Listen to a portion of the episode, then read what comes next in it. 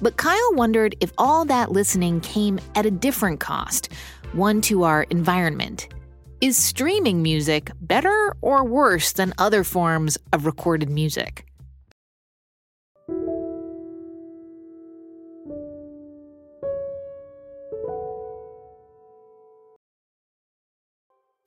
According to Kyle's research, streaming music online emits up to 350 million kilograms of greenhouse gas in one year, in the US alone. It's the same as if we drove 74,000 cars for a year.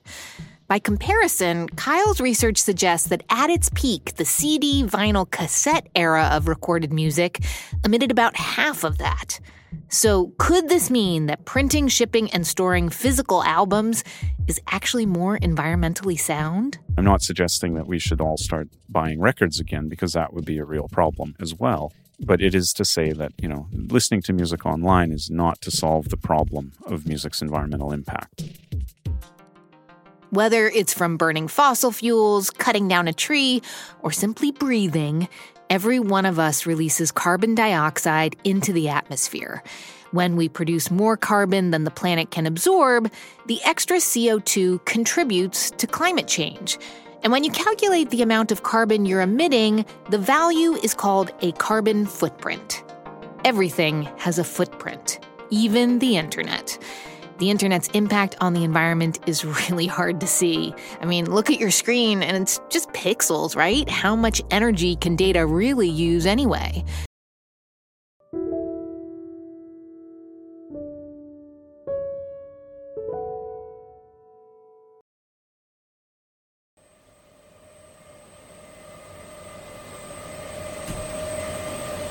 The sound you're hearing is that of a data center in Europe. It was recorded by London based artist Matt Parker. Data centers are the factories of our era, and they can be a big source of carbon emissions. When we learned about Kyle's research into music streaming, streams which come from data centers that probably sound like this, it got us thinking what if we figured out the footprint of podcasting? Specifically, the carbon footprint of this podcast, IRL or even more precisely, the footprint of this episode. Okay, so first, Miles has to figure out how much energy is used when we transmit all that data online. Then he needs to figure out how much carbon is emitted as all that data gets transmitted.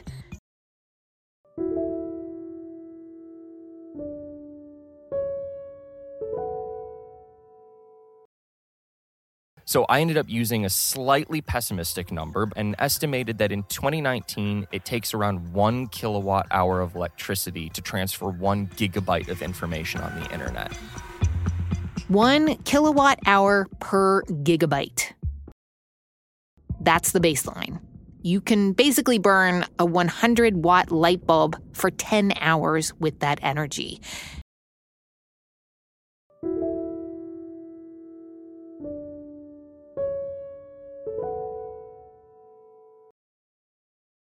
The internet's electricity can come from coal or natural gas plants. It can also come from renewable sources like solar or wind energy or hydroelectricity. It can also come from nuclear plants. Each of these sources emit vastly different amounts of carbon. For simplicity's sake, Miles found an average 650 grams of carbon for every kilowatt hour. Okay, so now a little bit of math, and we get our answer. That's right the final carbon footprint of a single IRL episode comes out to 1,160 kilograms of carbon dioxide. Oh dear. Okay. According to Miles, an average IRL episode emits about 1,160 kilograms. Stick with me here, or roughly 2,500 pounds of carbon dioxide. That's like using a little under three barrels of oil.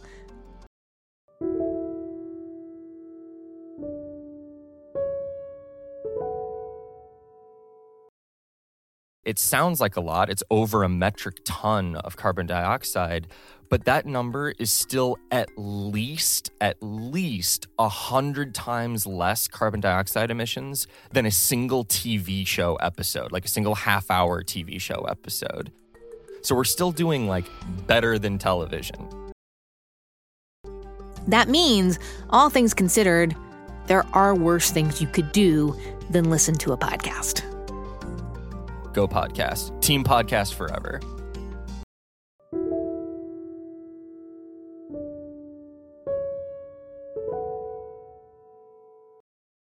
Because the internet is an essential part of living on this planet. But we need to remind ourselves that, as with everything else, how we live online has an impact on how we live offline. Find out more about the books, the music, the research, and the people in today's episode by checking out the show notes at irlpodcast.org. I'm Manoush Zomorodi, and this is IRL, an original podcast from Firefox.